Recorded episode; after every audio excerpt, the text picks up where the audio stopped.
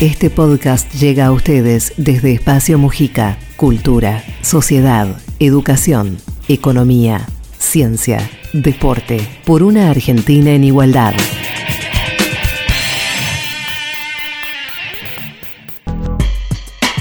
Para comprender la importancia de recuperar el control estratégico del río Paraná, hoy conversamos con Julio César Longa, capitán de ultramar y práctico del río Paraná entre 1984 y 2013. Un práctico es un profesional específicamente capacitado para asesorar al capitán de un buque ultramarino en la navegación y maniobra en aguas interiores del país.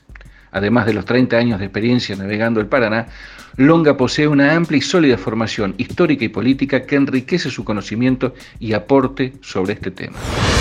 Julio, ¿por qué recuperamos soberanía con esta decisión del gobierno de no prorrogar la concesión a la hidrovía? Bueno, es conveniente que nos preguntemos todos si no hemos perdido soberanía durante estos 25 años o, 30 que lleva la hidrovía siendo manejada y gerenciada por una empresa que no tiene ningún tipo de compromiso con el país. La recuperación de la soberanía es simplemente tomar lo que nos pertenece, lo que le pertenece al país, lo que le pertenece por, por historia, por posibilidad y fundamentalmente a futuro. Yo cuando pienso en soberanía, pienso en todo, no, no en algo específico o puntual. Todo es parte de la soberanía y el río no puede estar aparte. Haber cedido todo lo que se cedió a manos de una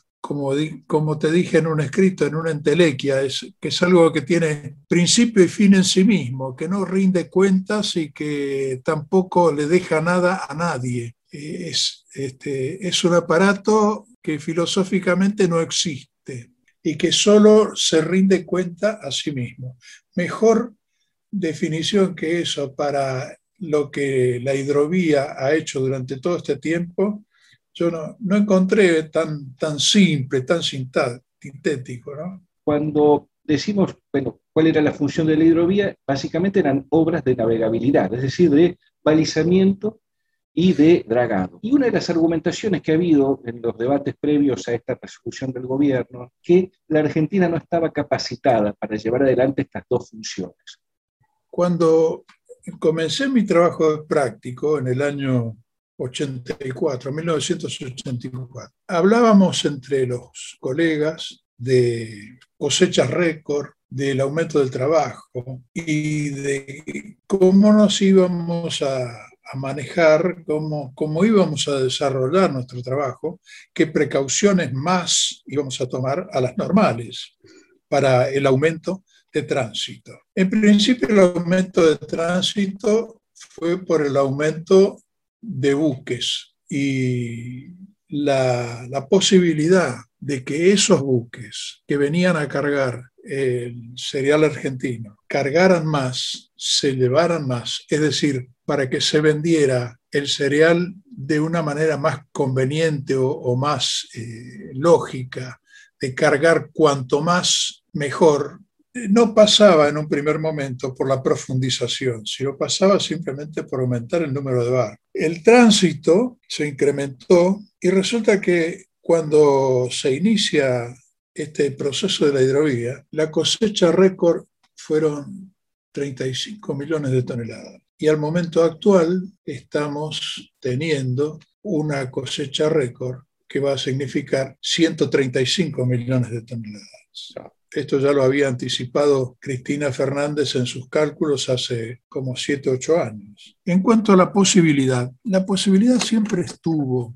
Nuestro país siempre pudo hacer lo que se le encomendó a Hidrovía que hiciera. Hidrovía no deja de ser una sociedad anónima y el Estado bien podía haberlo hecho de haber, en primer lugar, mantenido lo que tenía, para hacerlo, dragas, puertos auxiliares, embarcaciones auxiliares. Eso significaba, por supuesto, trabajo genuino y trabajo nacional. Pero además, esas dragas que vinieron a hacerlo con bandera de Bélgica o de Malta o de cualquier otro lugar, esas dragas se podían haber alquilado. El Estado podía haber negociado un alquiler en lugar de ceder el trabajo y ceder el manejo de el lecho del río. Durante treinta y pico de años el lecho no fue nuestro, a pesar de que está dentro de los límites de nuestro país. El lecho no fue nuestro. El lecho fue de hidrovía por contrato con el Estado. En el contrato del Estado el lecho era de hidrovía. Eso podía haberse hecho tranquilamente con las dragas propias,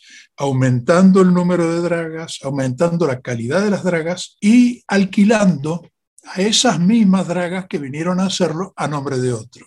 ¿Qué papel juega la empresa al cobrar el peaje en términos de control, a diferencia o en complemento de lo que hace la administración de aduana y la prefectura? Porque acá está el gran punto que es no solamente ya la soberanía en términos de la navegabilidad y la administración de obras, sino del control de lo que es, son las exportaciones y las eventuales subfacturaciones o contrabando. ¿Cómo diferenciar acá el papel que tiene la, que tenía la empresa en el cobro de peajes y su control con el control que le correspondería a la administración de aduanas? ¿Cómo diferenciar una, una cosa de la otra? El control nunca se efectuó. En, en un principio parecía que se iba a efectuar, pero después se aflejaron totalmente los controles desde el momento que no se tienen los elementos necesarios para controlar algo tan vasto y tan específico como las profundidades, los anchos, los pasos, y el balizamiento. Si no se tienen los elementos para llevar adelante el control, entonces directamente no se controla, el control no existe. Y eso es lo que sucedió. Ahí fue una falta de presencia o de presión del Estado por reclamar que la empresa cumpliera con la disposición o con disponer ese tipo de, de instrumentos. Nunca se escribió que no se controlara, más bien se escribió que el control existía. Pero el control, ¿quién lo efectuaba? La misma empresa dragadora porque al no tener el Estado los elementos necesarios para controlar, entonces simplemente aceptaba, acepta hasta el día de hoy, lo que la empresa dragadora le da y le da los, planos hidrográficos, le dice cuántos son las profundidades, cuántos son los anchos, pero el organismo que tiene que controlar eso no tiene los elementos para hacer ese control. Entonces, es como si todos actuáramos de gran buena fe desde antes del 95. El Estado, como en cada una de las privatizaciones llevadas adelante por el equipo Menem Caballo, lo que hizo fue inicialmente demostrar que lo estatal no servía. Y eso llevó un cierto tiempo. Así como se demostró que no servían los ferrocarriles, las rutas estaban rotas y que había que hacer autopistas, la electricidad, el transporte del gas, la extracción del petróleo, todo lo que se hizo para privatizar, primero se demostró lo estatal no servía y eso llevó un cierto tiempo. La aduana, ¿qué papel cumple y si el papel que cumple la aduana no tiene que ver con que se evite esta subfacturación, forma de contrabando que muchas veces se ha anunciado, ¿Por qué la aduana ahí o la prefectura no, no son más rigurosos, no tienen un mayor, control, una mayor eficiencia?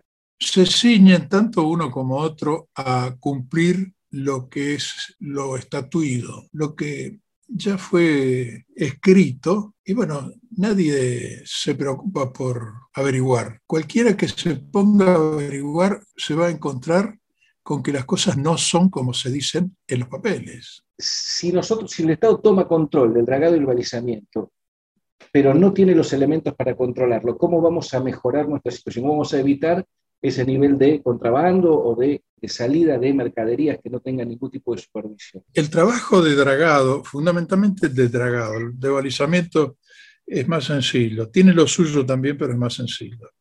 El trabajo del dragado es muy caro en cuanto a lo que se debe hacer, pero es eh, infinitamente más barato en cuanto a lo que se debe controlar, porque al controlar lo único que se hace es certificar si está bien o mal hecho el trabajo que se realizó. El, trabajo de dragado es caro, pero es caro aquí en, todo el mundo, pero no tan caro en el resto del mundo como lo es aquí. Aquí el metro cúbico de arena o de fango que se extrae tiene un valor que no se corresponde con lo que se cobra en el resto del mundo. Fiscalizar es más simple y es más barato. Controlar es más simple.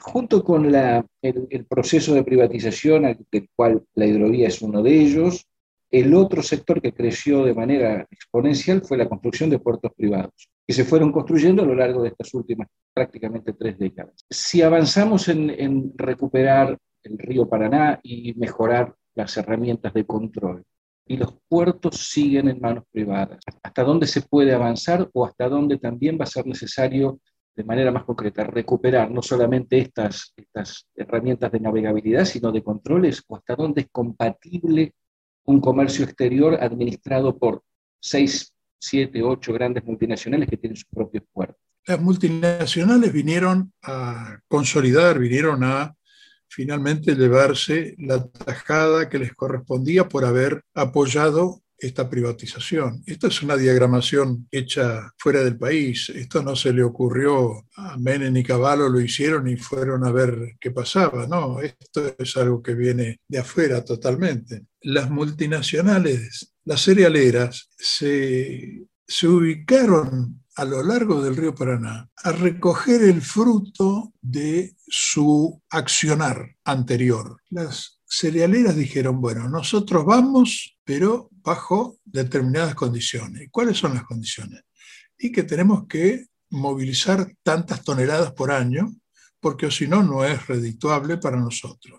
¿Y de dónde salían esas toneladas de cereal? Especialmente de soja, por ejemplo, que pasó a ser la gran vedette del, cereal en el mundo. Porque el contrabando se realizaba por tierra hacia el Paraguay. Y del Paraguay venían los convoyes de barcazas, monumentales convoyes de barcazas, a cargar los hilos de las cerealeras de los puertos. Ese cereal era cosechado en Argentina, llevado al Paraguay por tierra y bajado en barcazas con bandera paraguaya, cargado a los puertos cerealeros y los puertos cerealeros lo embarcaban como cereal argentino o como cereal paraguayo si lo llevaban al Uruguay. El puerto de Nueva Palmira, que es el el límite sur de la hidrovía tiene dos elevadores, uno antiguo, que no es tan antiguo, sino que es el más viejo de los dos, y uno nuevo. Esos dos elevadores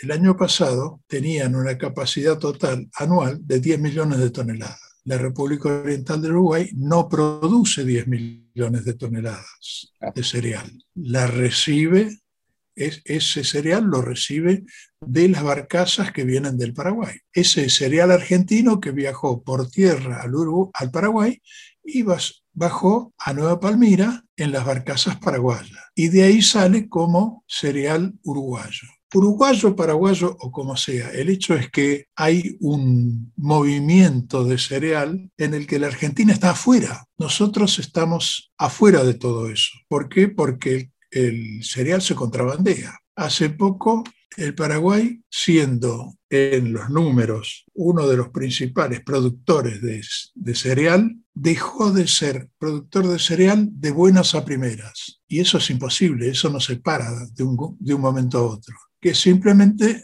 la Argentina se puso firme con respecto al control de fronteras. Entonces ahí está el papel del control.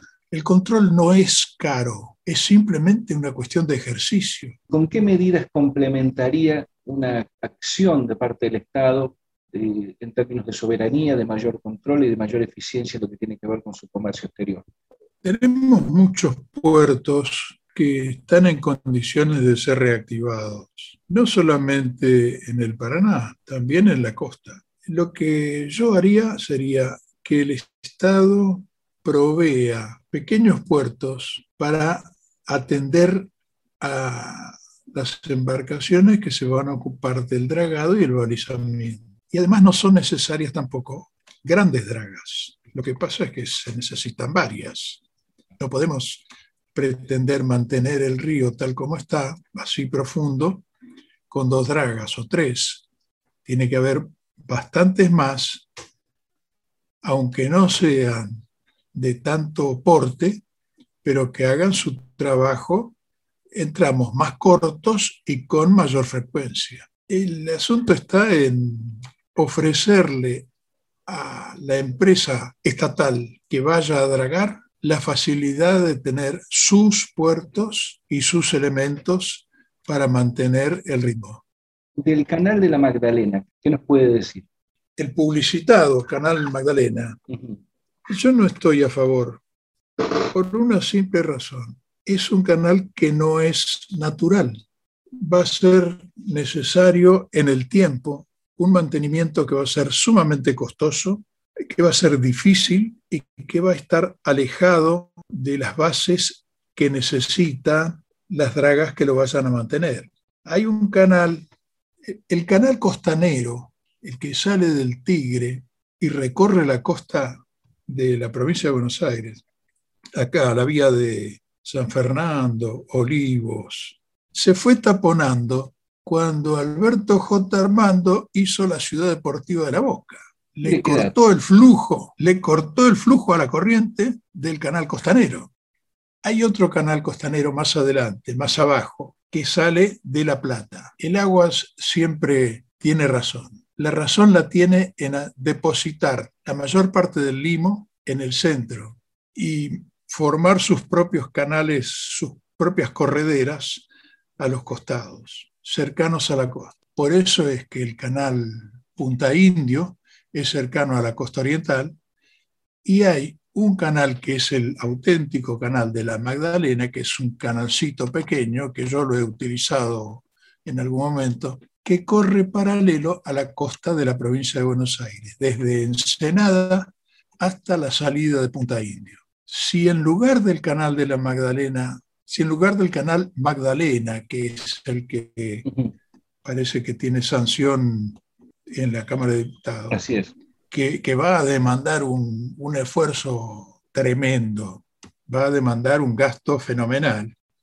Para mí es un canal que parece que no tuviera fin, porque no se sabe a dónde termina. El otro corre paralelo a la costa y tiene la simpleza de que cualquier cosita que haya que hacer con las dragas se está a una milla, a una milla y media de la costa y se puede instalar puertos pequeños, se pueden instalar talleres, etc. De cualquier manera, el canal Magdalena, ese que se está publicitando, va a cortar el banco que nunca se cortó. Está bien que porque nunca se haya cortado, en fin, es un intento. Pero yo no estoy a favor de contradecir a la naturaleza en ese punto, porque no sabemos y sería, no sé, una osadía decir que se va a abrir y va a permanecer. No sabemos qué va a pasar cuando la naturaleza diga, no, acá esto es banco, esto no es canal. Muchísimas gracias, Julio. Ahora podés suscribirte a este canal aquí en Spotify para enterarte de los próximos episodios.